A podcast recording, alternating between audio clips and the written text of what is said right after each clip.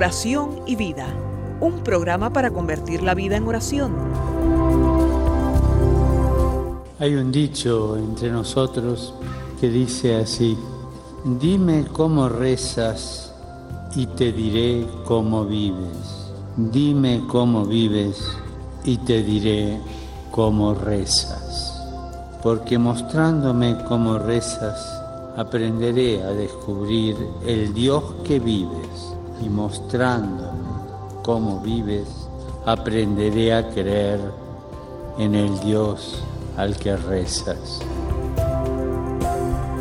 Oración y vida, una oportunidad para rezar juntos los unos por los otros. Que nuestra vida habla de la oración y la oración habla de nuestra vida.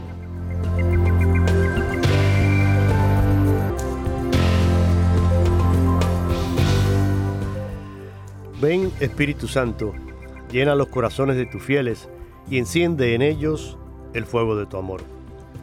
Envía, Señor, tu Espíritu Creador y renueva la faz de la tierra. Oh Dios, que has iluminado los corazones de tus hijos con la luz del Espíritu Santo, haznos dóciles a sus inspiraciones para gustar siempre el bien y gozar de su consuelo. Te lo pedimos por Jesucristo nuestro Señor. Amén.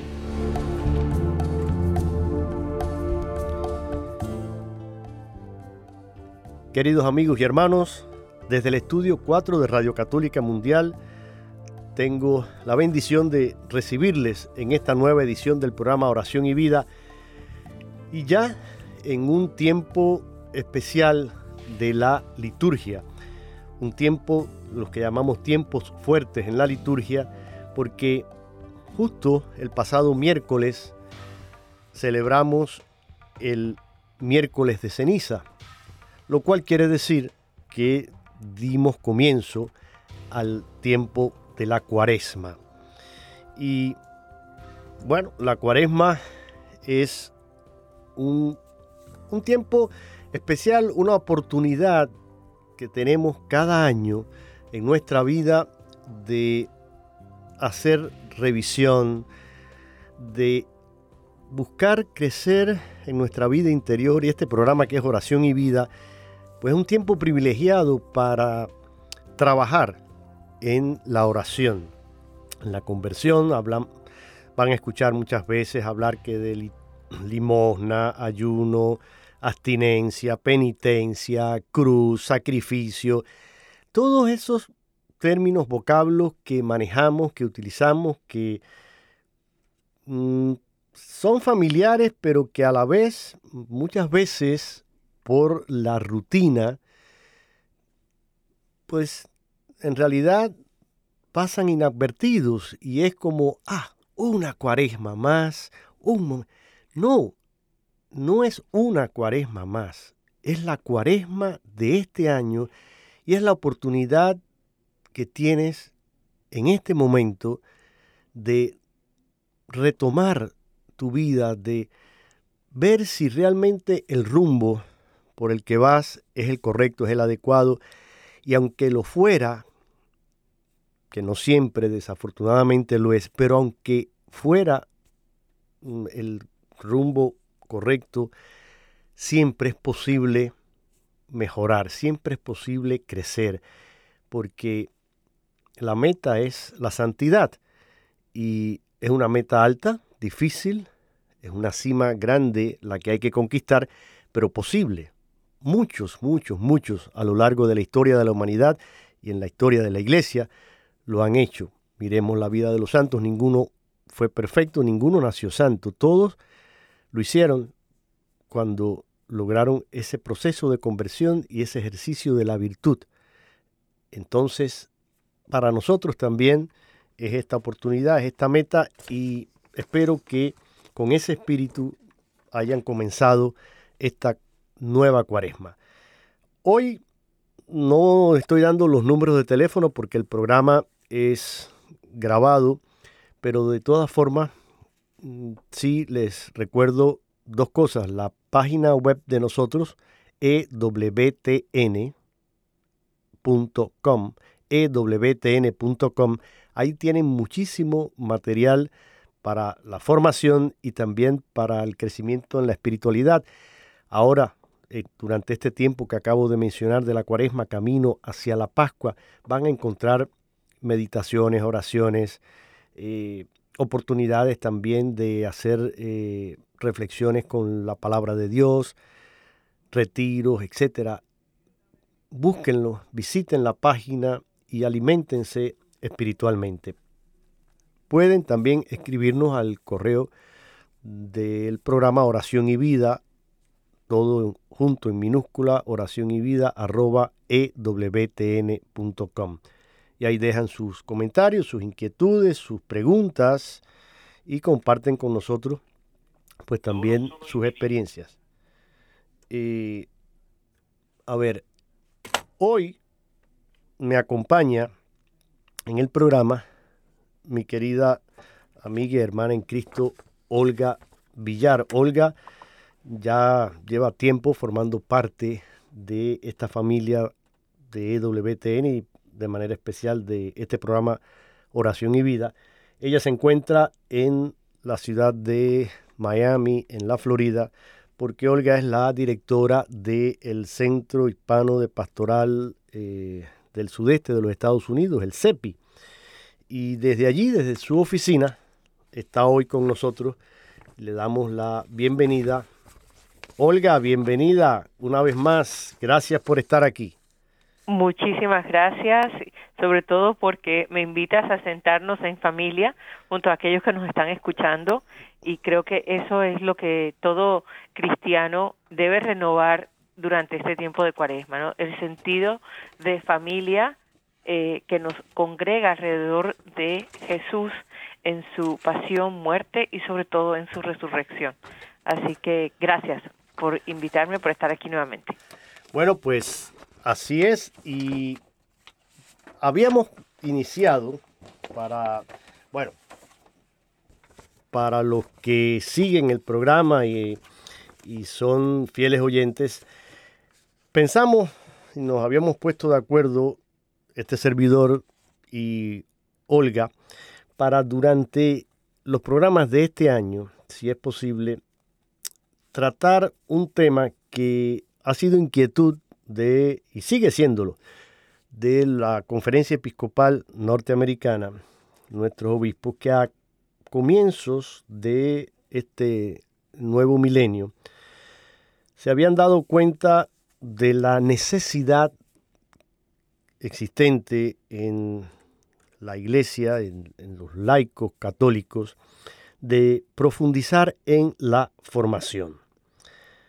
Y para eso ellos escribieron un documento que titularon Sentíamos arder nuestro corazón, inspirado en esos discípulos de Maús que en compañía de Jesús hacen el camino, Jesús les va explicando las escrituras, les va enseñando y en el momento en que se sientan a la mesa como familia, como decías tú, Olga, ahora, ellos le invitan, está atardeciendo, Señor, eh, eh, le dicen, bueno, a este que para ellos era un forastero, no lo habían reconocido y lo invitan a sentarse y en el momento de la comida, de la cena, en la fracción del pan, le reconocen en el momento en que Jesús hace la bendición, Jesús desaparece de la vista de ellos, pero caen en la cuenta de que durante ese camino en el que habían crecido en, esa formación, escuchando las palabras de Jesús,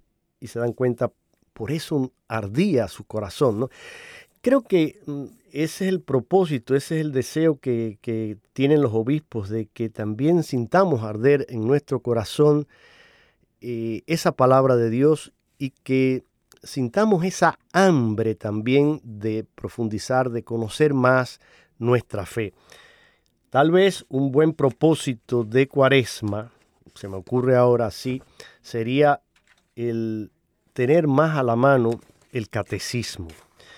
Ese debería ser un libro de cabecera en todas las familias cristianas, en todas las familias católicas, tener junto a la Biblia, que es la palabra de Dios, tener también el catecismo, el nuevo catecismo de la Iglesia Católica que explica muy bien todos los temas relacionados con nuestra fe, la liturgia, los sacramentos, la oración.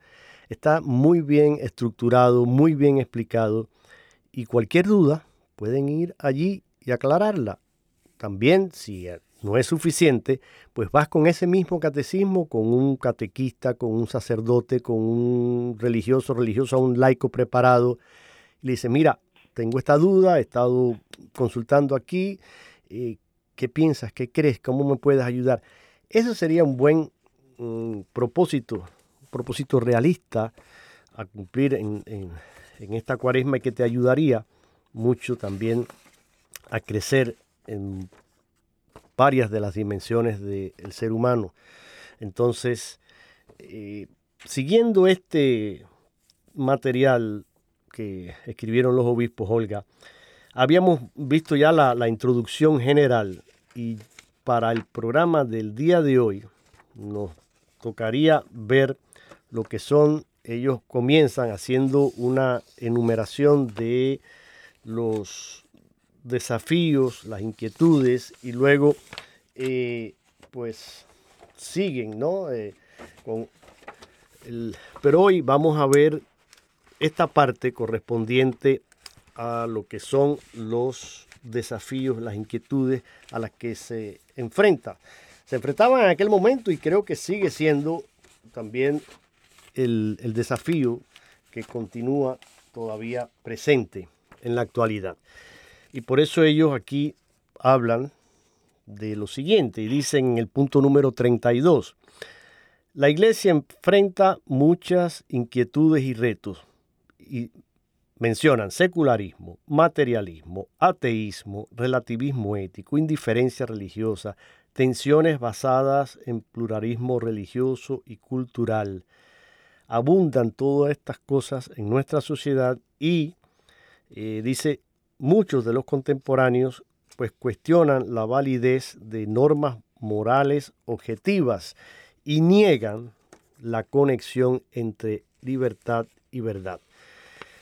Eh, a ver, este inventario de problemas es real y tú lo vives, lo conoces de cerca porque viajas, visitas diferentes comunidades, diferentes diócesis. Entonces, desde, desde esta labor, desde esa perspectiva tuya como formadora, como educadora y además formadora de futuros también educadores y líderes dentro de, nuestras comunidades, ¿qué piensas de esta eh, realidad y de esta valoración que hacen los, los obispos? ¿Es real, es cierta? ¿Cuál piensas que son algunos de esos retos más difíciles que encontramos en este momento? Yo creo que todo lo resumiría en una palabra muy sencilla y es, eh, sí es un desafío, pero la palabra sería eh, bulla. bulla, eh, porque creo que cuando estamos eh, aturdidos por la bulla, eh, es muy fácil confundirse. Y creo que sí existe todo, todas, todas estas eh, realidades de secularismo, de materialismo, ateísmo, todo existe. Fíjate, voy a contarte, voy a aprovechar para contarte algo que pasó aquí hace poquito. Ya. Hicimos por primera vez un retiro eh, que le llamamos pausa. Bueno, pausa va ligado también a bulla.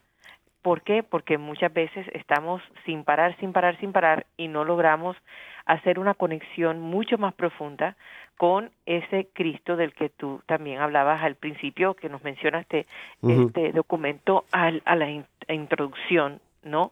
De sentíamos, nos sentíamos arder nuestro corazón. Es, es imposible sentir arder el corazón con toda la bulla con la que vivimos. Es cierto.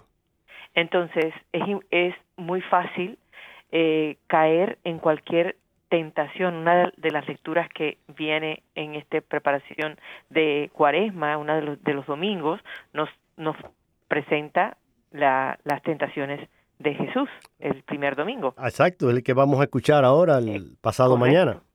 Correcto. Y, y las tentaciones es el engancharse en otras voces que no son las de Jesús. Y en este retiro muy interesante, era un retiro en silencio, teníamos algunos momentos de reunirnos y de escuchar la palabra, pero más bien era de irse después de ese pequeños 15, 20 minutos a buscarle a Él y dejarse encontrar por Él, por el Señor. Interesante al principio del retiro como nadie se había enterado de que era eh, no, de que era de silencio. Porque mm. algunos dijeron si era si sabíamos que era de silencio no vean porque yo tengo mucho miedo al silencio no y creo que que por ahí va esto de este este primer desafío y quizás todos los demás que nos presenta eh, el, la falta de hacer un espacio para conectar realmente con aquel que sabemos que nos ama aquel que nos lleva a quizás tocar partes de nuestro ser que están heridos y necesitan sanación. Pero es la única forma en la que podemos de verdad lograr eh, ya no el practicar una religión, sino realmente el tener una relación con el Señor que me lleve a mirar la vida, a actuar en la vida de una forma diferente porque brota de esa relación con Él.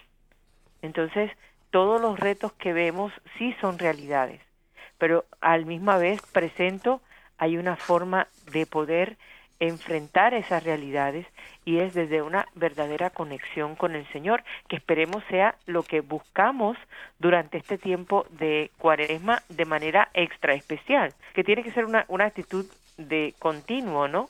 Pero que quizás durante este tiempo no nos quedemos en voy a dejar esto, voy a dejar lo otro, y que nos centremos verdaderamente en cómo estoy yo, cómo estamos, Señor, cómo estamos en esta relación, cómo me ves, cómo te encuentro, ¿no?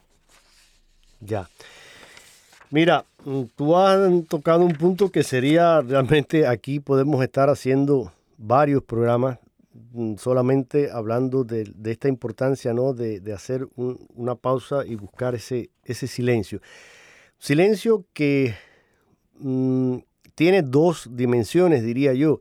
Es la dimensión externa, exterior, es decir, silenciar los ruidos, las distracciones que nos rodean, apagar los celulares, distanciarnos de la radio, de la televisión, de, todas estas eh, series de eh, distracciones que ahora tenemos al alcance ahí de... Es que miren, eh, hoy en un teléfono prácticamente lo tenemos todo. En el teléfono tenemos la radio, tenemos la televisión, tenemos mm, la comunicación también telefónica. Es decir, en, una, un pequeño mm, instrumento que lo cargamos constantemente en nuestra bolsa, en nuestro bolsillo, las mujeres en sus carteras, etcétera. Pero ahí tienes concentrados todos, eh, prácticamente los medios de comunicación, los traes ahí, cargados en una mano. Entonces hay que empezar por silenciar todo eso. Pero por otro lado, ese silencio también entonces interior, de calmar, sí, nuestras pasiones, nuestras eh, tentaciones. Eh, mm, es como tratar de decir, mira, mm, hay que contar hasta 10, respirar, hacer un, El padre, el fallecido y recordado padre Ignacio Larrañaga, fundador de los talleres de oración y vida, que escribió varios libros muy buenos, muy hermosos, pero tiene uno fabuloso que lo recomiendo y, y sería una lectura buena para este tiempo y para la formación también. Si quieren crecer en la oración, busquen este libro, que se titula Muéstrame tu rostro. Y creo que en la librería de ustedes, ahí en el CEPI, lo pueden encontrar. Es una propaganda, un, comercial gratis no pagado. Pero, pero los que están en Miami lo pueden encargar a través del internet. Búsquenlo, vayan a la librería del CEPI y busquen Padre Ignacio Larrañaga, Muéstrame tu rostro. Es un libro fabuloso que a través de los capítulos va desarrollando todo un plan de oración y, de conocimiento de sí mismo, porque él lo hace desde esa perspectiva y precisamente en los primeros capítulos habla de esa necesidad del silencio y, de conocerse primero uno mismo, de hacer incluso ejercicios así de, de respiración, de relajación, porque mm, llegamos corriendo, parqueamos el carro, boom, entramos y, venimos porque acabamos de, soltar el teléfono, una conversación que teníamos que, pendiente, porque oye, que tal cosa, que la otra, y una relación con el trabajo y, o algo de la familia, o, y traemos todo eso en nuestro corazón, en la cabeza, y queremos ya, como por arte de magia, llegar, sentarnos en un banco y que, ¡boom!, ya, eh, entrar en una conexión directa, fluida, linda, excelente con el Espíritu Santo. No, eso es imposible, eso no es así, eso no funciona así. Es decir, eh, y tú dijiste algo muy importante y me gustó de que en ese retiro lo hicieran y lo enfocaran desde esa manera. Tú dijiste dejarse encontrar por Jesús. Y eso, eso es importante porque siempre salimos y queremos ser nosotros, lo, pero en esa pausa hay que dejar que el Señor también, Él te está buscando, Él te está esperando desde siempre, pero quiere llegar hasta ti, quiere, quiere que tú te dejes encontrar. Muchas veces nosotros somos muy, muy, muy resbaladizos, muy esquivos. y, y claro, es muy difícil entonces, es como jugar a los escondidos, ¿no? Y estamos tan escondidos que, que bueno, es imposible que el Señor eh, llegue a nosotros, ¿no? Y... fíjate, eso que estás diciendo de estar escondidos me hace, me lleva a, cuando uno era niño y jugaba a las escondidas. Exacto, y sí, sí. A veces somos expertos en ah. escondernos. Hombre, claro. Sí. Y, y, y cuánto gastamos de tiempo y de creatividad al escondernos y no dejarnos encontrar por aquel que nos busca para liberarnos, para sanarnos, para eh, llevarnos a todo el potencial que quizás como persona, como seres humanos, estamos hechos para mm, hacer. Así es. Y quisiera volver a, un poco engancharme en el documento. Vamos a eso. Eh, y, tú, y tú hablabas del, del, número 32, que el número 33 eh, sigue con más desafíos, ¿no? Sí. De las consecuencias que tiene el, el hecho de no estar unidos al Señor. El 34 de manera eh, eh, especial se centra en, la familia y mm. cómo las familias sufren, lo dice así textualmente, considerable ansiedad abrumadas por la influencia de los medios de comunicación y de las presiones económicas, ¿no? Pero cuando llegamos hasta el 35, allí nos dice la clave. Muchos ah, católicos parecen tibios en su fe o tienen una comprensión limitada de lo que la Iglesia cree, enseña y vive. Otros saben del mensaje evangélico, pero no han tenido una experiencia personal de Cristo resucitado. Y otros son más indiferentes. Y ahí es donde a la, a la orientación de la iglesia o percibe las enseñanzas de la iglesia desde un punto de vista negativo. Y de eso hay bastante. Eh, pero la cosa es cómo no perdemos ese enfoque en una experiencia personal de Cristo resucitado. Yo olvidé mencionar que ese retiro era para personas que estamos involucradas en ministerio, ¿no? Interesante que mm. trabajando para Él en su nombre, eh, le olvidemos a Él. Claro. Y que no le demos el espacio y el tiempo para que realmente pueda ocurrir una conversión continua. Recuerdo que alguien preguntaba en un momento en que pudimos compartir eh, oración, ¿qué quiere decir? O, el sacerdote estaba hablando, y ¿qué quiere decir conversión pastoral? Y a mí me, me saltó la, la curiosidad, ¿cómo, ¿por qué pregunta, eh, hace esa pregunta, no? Pero la conversión parece que la dejamos como que ah, hubo un antes y un después en mi vida.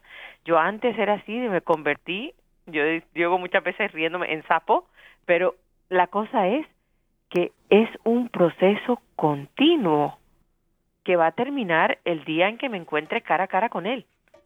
Y ese día todavía para mí no ha llegado. Y para todos los que están escuchando, obviamente tampoco ha llegado. Pero, ¿cómo le hago para vivir en una, en, en el sacerdote nos decía, en modo conversión, como si fuera en modo avión? ¿Cómo vivimos en modo conversión? Y la cuaresma es un llamado fuerte a eso, pero la formación es parte de esa conversión. El conocimiento de mi fe me tiene que llevar a una experiencia más profunda de quién es Cristo y de cómo yo encarno a ese Cristo en mí hoy. mira, has dicho cosas muy importantes y muy desafiantes y creo que ese sacerdote les, les ayudó mucho y qué bueno que ese retiro también, pues decías, fue para formadores. Uno de los grandes mm, pedagogos y filósofos de nuestra querida mm, isla de Cuba, que fue mm, fundador de, podríamos decir, uno de los fundadores también de, lo que es la, nacionalidad cubana, fue profesor y, dirigió la cátedra de filosofía en el famoso seminario San Carlos, que era en aquel momento el Colegio San Carlos y San Ambrosio, después fue seminario eh, San Carlos y San Ambrosio en La Habana, donde se formaban los sacerdotes, donde fue también profesor. Y él eh, sustituyó también en la cátedra nada más y nada menos que al padre eh, Félix Varela, que está en proceso también de canonización. Este eh, hombre, el José de la Luz y Caballero, que ha dejado una huella enorme en el pensamiento y, y la pedagogía cubana, en varios de sus aforismos. hay un libro que se llama así, Aforismos, que recoge pues, frases, pensamientos, reflexiones de Luz y Caballero. Y hablando él sobre los maestros, decía él, un maestro ha de ser todo inspiración, sacerdocio, mansedumbre, carácter, templanza, flexibilidad. Quien no sea maestro de sí mismo, no será maestro de nada, decía. Y fíjate qué cosa, qué profundo. Otra de sus frases célebres, refiriéndose a esto, a la formación y a quienes están eh, encargados de formar a otros, decía, instruir puede cualquiera, educar solo quien sea un evangelio vivo. Y finalmente, dejo esta frase que también de él, dice, todo hombre es un libro, la dificultad consiste en saber leerlo. Mm. Entonces, mira, los obispos en, este documento, en esta primera parte que ellos hacen este eh, análisis de la realidad, son conscientes de todos estos problemas, todos estos retos, todas eh, estas dificultades que enfrentamos como seres humanos, como personas, como familias, como iglesia. Y esto que tú mencionabas aquí de, en el punto 35, donde dicen ellos que muchos son tibios y no buscan y profundizan en su fe, dice, saben incluso el mensaje evangélico, pero no han tenido una experiencia personal de Cristo resucitado. Y esto vuelve a hacernos conexión con este tiempo que estamos viviendo en preparación nada más y nada menos que a vivir la muerte, la pasión, muerte y resurrección de nuestro Señor Jesucristo en la gran semana, la semana mayor, la semana santa.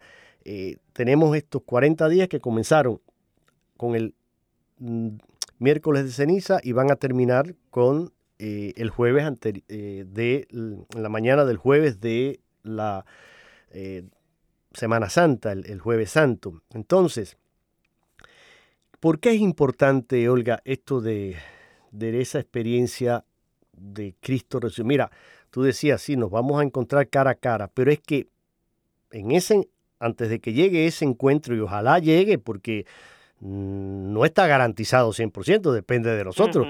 Podemos o ir al cielo o ir a la condenación eterna. Es decir, no, no puedes quitar esa otra opción. No, es decir, la, en la que en la que yo eh, lucho y, eh, claro, a diario. Las dos están sobre la mesa y, y de quién depende de ti. Eh, no es el Señor quien nos condena, somos nosotros si, si nos cerramos a su gracia, si nos cerramos al bien, si nos cerramos al amor. y podemos hacer una lección equivocada, ¿no? Y como decía, como decía el gran Facundo, ay, si los malos supieran qué buen negocio es ser bueno, aunque fuera por negocio, harían el bien. Pero bueno, y es cierto. Pero mira, mira, antes de llegar a ese, ese encuentro, tiene que haber estos encuentros que se van dando a lo largo de nuestra vida y ojalá tengamos esa experiencia. Antes de irnos a un breve corte con una canción, eh, un sabio, un sacerdote que una vez nos daba un retiro, decía, y nos hizo esta anécdota, y con esto mm, para que vean por qué es importante esa conversión ¿no? y ese encuentro.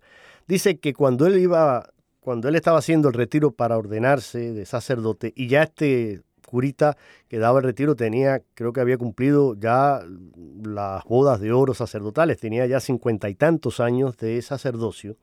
Pero dice que cuando él hizo su retiro siendo seminarista, ya después de, de ser diácono, que ya iba para la ordenación, en esa semana de retiro que tuvieron, llevaron a un sacerdote muy, muy, muy, muy viejito, que en una tarde fue un conversatorio, un encuentro con él. Y dice que uno de sus compañeros de estudio le preguntó, otro de los seminaristas le preguntó a este sacerdote que en qué creía él que consistía el secreto de la fidelidad en el sacerdocio. Y dice que este sacerdote le dijo, mira, no hay ningún secreto, las, eh, lo que sucede y esto es válido, dice él, no solo para el sacerdocio, sino para ser fieles en, una relación, en el matrimonio, en todo, para ser fieles en la fe, en el seguimiento de Cristo.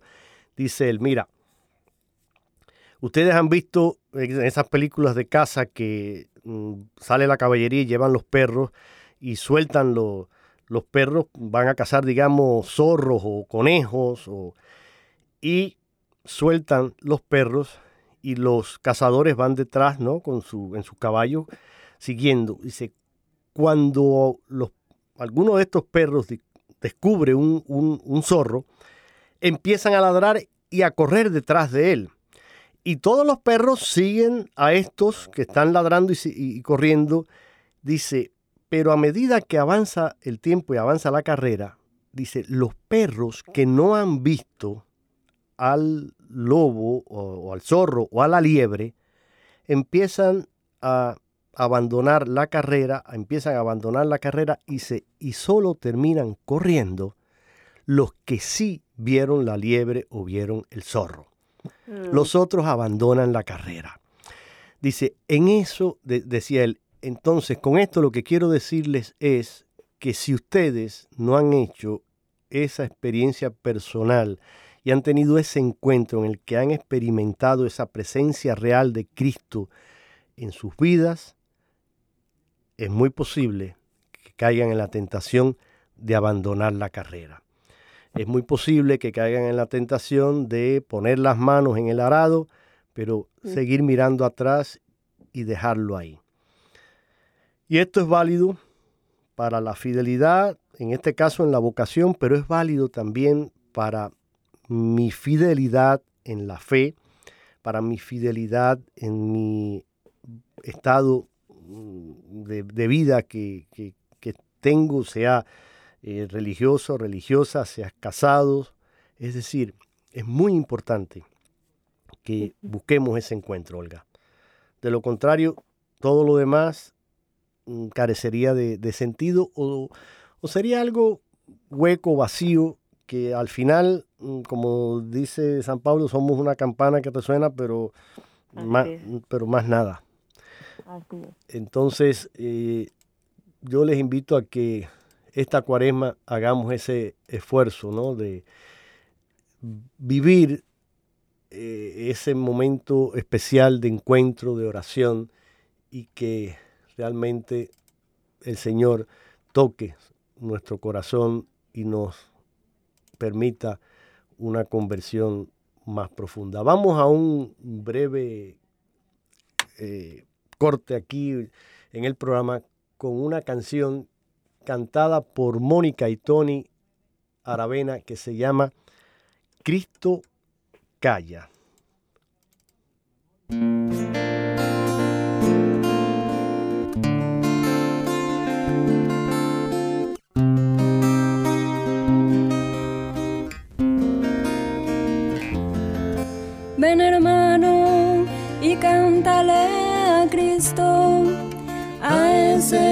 Cristo joven que un día nos redimió. Haz de tu amor una plegaria, como un simple canto alegre que el Señor escuchará. Ven aquí canta ya.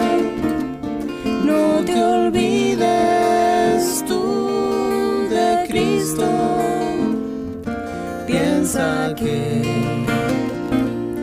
en la cruz. Por nosotros se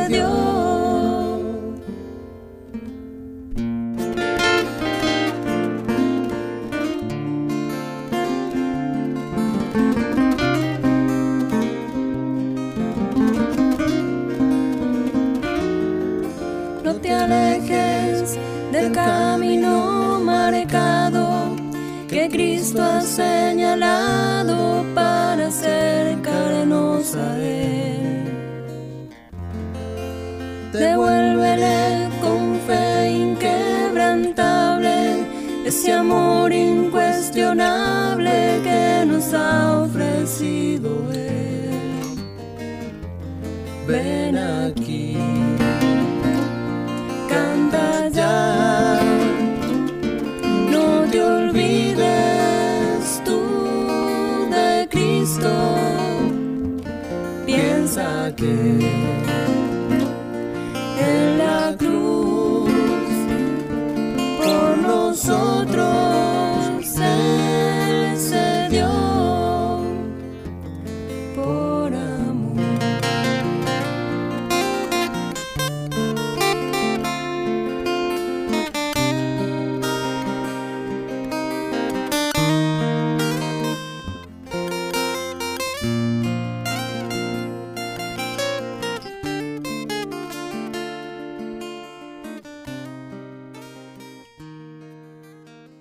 Cántale a Cristo que calla. Y bueno, pues la cuaresma es también un tiempo de alegría, no es solo penitencia dolorosa, flagelo y silicio y, ceniza y todo esto. Sí, todo eso está muy bien, pero, pero tenemos que hacerlo con, con este espíritu también de alegría porque Cristo ha vencido la muerte y ha vencido el pecado y nos llama y nos invita a eso.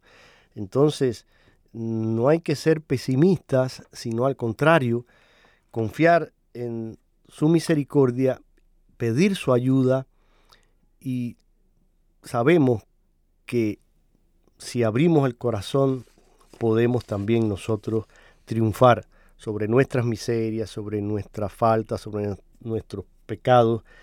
Y una de las maneras de hacerlo es, además de eso, de la oración y de todo esto, es también la formación, estar preparado para que no nos engañen, para que todos estos desafíos que ahora eh, tenemos, mm, sepamos eh, enfrentarlos, enfrentarlos con la verdad y enfrentarlos con un conocimiento, ¿no? Porque ciertamente la ignorancia es, y sobre todo mm, cuando esa ignorancia es de parte nuestra es culpable, pues nos puede llevar por un camino totalmente equivocado. Y ahí es donde perdemos la batalla, porque nos hacen el cuento, nos venden el producto, lo compramos y ya a veces es demasiado tarde, ya el veneno está adentro y por Dios. Entonces, tratemos de eh, buscar una manera de crecer en esa formación. Eso es lo que nos están pidiendo los obispos y para eso también hay muchas mm, ayudas, muchos recursos. Y ellos dicen aquí, Olga, que el reto de responder a tantas necesidades y oportunidades, dice, ocasiona una vasta agenda pastoral para la Iglesia Católica. discípulos jóvenes y mayores son llamados por cuidado y perdón, por su nombre para ir a trabajar en la viña. Al responder a este llamado, los adultos tienen las mayores responsabilidades y la capacidad de vivir el mensaje cristiano bajo su forma plenamente desarrollado. Su formación en la fe es esencial para que la Iglesia pueda realizar su mandato de proclamar la buena nueva de Jesús al mundo entero. Una efectiva formación adulta es necesaria para que los dirigentes eclesiales puedan preparar a los suyos para las obras del ministerio. Esto es vital, esto mm, no necesitaríamos ni explicarlo. Miren, todos los que son padres de familia, tienen hijos pequeños y saben que, por ejemplo, la educación hoy mm, está muy también, mm, y como diríamos, comprometida, podríamos decir, eh, y está muy impregnada de una serie de eh, conceptos que van en contra de los valores de nuestra fe y de nuestros valores como seres humanos. nuestros hijos llegan de la escuela muchas veces con preguntas, con inquietudes, que si no estamos bien formados y bien preparados, difícilmente podremos darle una respuesta. Entonces, y es sumamente necesario. Ustedes ven eso, me imagino, Olga, constantemente en sus encuentros, en, todo este, eh, ¿cómo se llama? Currículum que ustedes hacen de formación. Pues coméntanos un poquito también por qué, a ver, por qué crees tú y creen ustedes que es tan importante esa formación en los adultos? ¿Y, y por qué también es tan necesario que tengamos jóvenes preparados para enfrentar estos desafíos? Bueno, en cuanto a la formación, Jorge, yo considero que es la columna vertebral de lo que hacemos y por lo tanto eh, la experiencia de Cristo, si no se enriquece a través de la oración y de la formación, es como lo que nos contabas que me, pareció eh, espectacular, la imagen de, de el que habían visto al animal podían seguir porque eso le había dado como una convicción, ¿no? Claro. Si nosotros conocemos a, a Jesús, si queremos, hemos tenido encuentros con él porque usualmente son como como yo le llamo como sparkles eh, que tienes no cuando uno sale de un retiro sale como que que renueva se renueva sale renovado porque ha sentido ha experimentado a Jesús no entonces si me quedo solo en eso poquito a poco la rutina de la vida me va tragando y se me va. Igual que me vino como el alcacelser igual que se, se, se vuelve todo espuma, también se queda en nada, ¿no? Eh, la, la formación es después de la oración, porque la oración es importantísima, es ese continuo alimentarme, pero la formación me va ayudando a aclarar también ciertos aspectos de por qué creo y qué creo, que me ayuda a tener una relación más transparente con el Señor, ¿no? Entonces, por eso considero que la formación es clave en el proceso de evangelización hacia adentro, hacia mí misma, y en el, eh, en el proceso de evangelización hacia afuera. ¿Y por qué considero que los jóvenes es, es yo diría que nuestro, nuestro corazón, o a quienes debemos dedicarle también todo, todos los esfuerzos de, forma, de formación? Porque el joven evangeliza al joven. Yo dediqué a la pastoral juvenil muchos años y todavía el día de hoy le dedico lo que puedo, pero no es verdad, yo ya no engancho con el joven de la misma manera que un joven puede acompañar a otro. Y cuando le damos al joven todos los recursos que necesita para poder eh, vivir su fe y vivirla de tal manera que va interpretando el cómo conectar la fe con la vida actual y ser una, una fuente de, de, de, recursos o de, de respuestas o de búsquedas, estamos dando la capacidad al joven de poder evangelizar al joven. Pues sí, tienes toda la razón y, y mira si la iglesia que es madre y maestra y, se preocupa por todas estas cosas y está al tanto de, todo este reto que es global, no es solamente aquí nuestro, en este mundo globalizado, pues la iglesia enfrenta esto. Vamos a escuchar, mira, este brevísimo audio que está tomado de eh, ROM Reports y habla sobre un libro que acaba de publicarse recientemente. Desafortunadamente está nada más ahora en italiano, pero me imagino que muy pronto va a estar en varios idiomas. Entre ellos estará en lengua castellana, por supuesto. Y es sobre la iglesia digital. Pero escuchemos para que ustedes vean lo, lo importante que es esta formación y que vaya unida a ese también espíritu de oración y de encuentro con el Señor.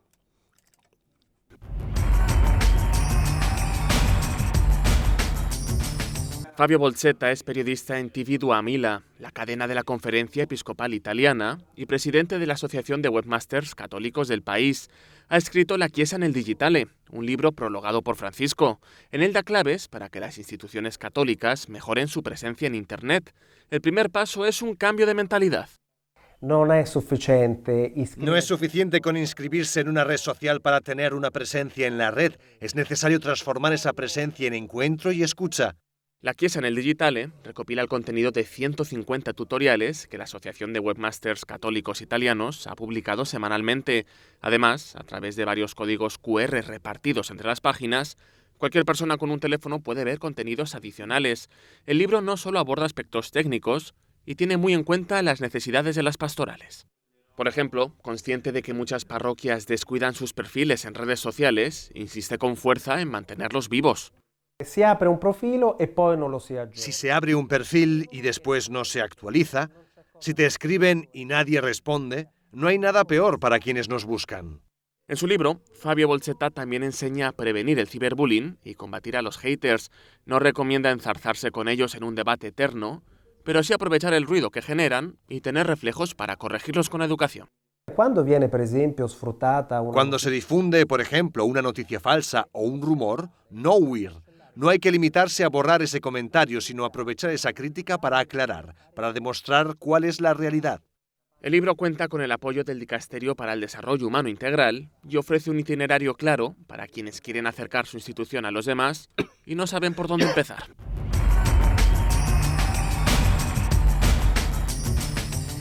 Hasta aquí eh, ese breve eh, audio que comenta sobre este libro la iglesia digital. Y, fíjate, claro, estamos hablando de esto, de formación, de educación, de... Eh, entonces, incluso... quisiera compartirte también que acaba de salir este a principios de mes de, este mes de, febrero, acabó de salir un estudio que el doctor Josman Ospino ha realizado oh. desde el Boston College sobre las 12 eh, instituciones el, eh, que están sirviendo en la pastoral juvenil. Se llama Ministerio con Jóvenes Católicos Hispanos hacia una receta para el crecimiento y el éxito. Y allí está eh, está solamente en inglés por el momento, me imagino que saldrá ya pronto en español, pero también eh, es un recurso en donde puedes ver 12 diferentes instituciones que ellos han escogido para poder eh, compartir la, lo que se está realizando en la formación de los jóvenes, una formación que no solamente es a nivel eh, teológico o catequético, pero que también tiene otros componentes importantísimos para una formación integral. Así que les dejo esa inquietud allí porque pienso que, es importante el, conocer todo lo que va saliendo. Sí, sí, eso y mira, en cuanto salga, pues también lo podemos de alguna manera incorporar, integrar aquí en el programa y lo vamos a comentar, porque muchas veces parte del, del desconocimiento es que no se informa, no se busca.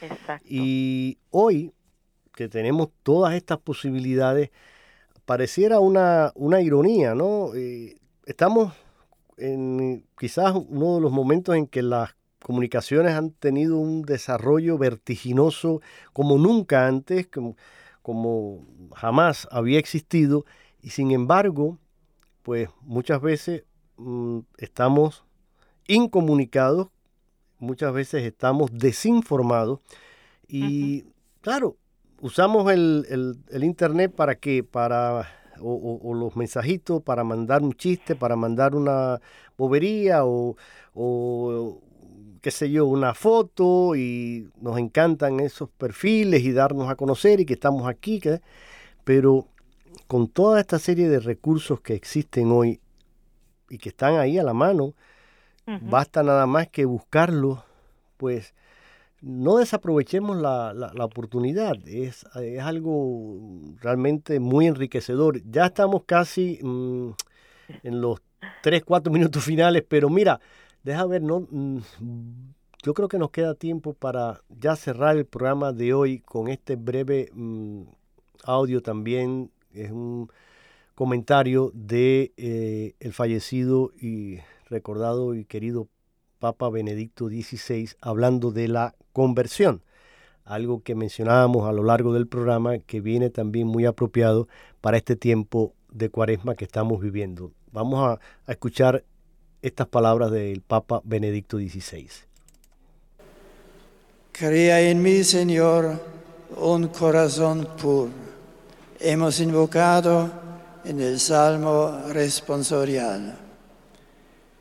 Esta exclamación muestra la profundidad con la que hemos de prepararnos para celebrar el gran misterio de la pasión, muerte y resurrección del Señor. Nos ayuda asimismo a mirar muy dentro del corazón humano, especialmente en los momentos de dolor y de, esperanza a la vez como los que atraviesa en la actualidad el pueblo mexicano y también otros de Latinoamérica.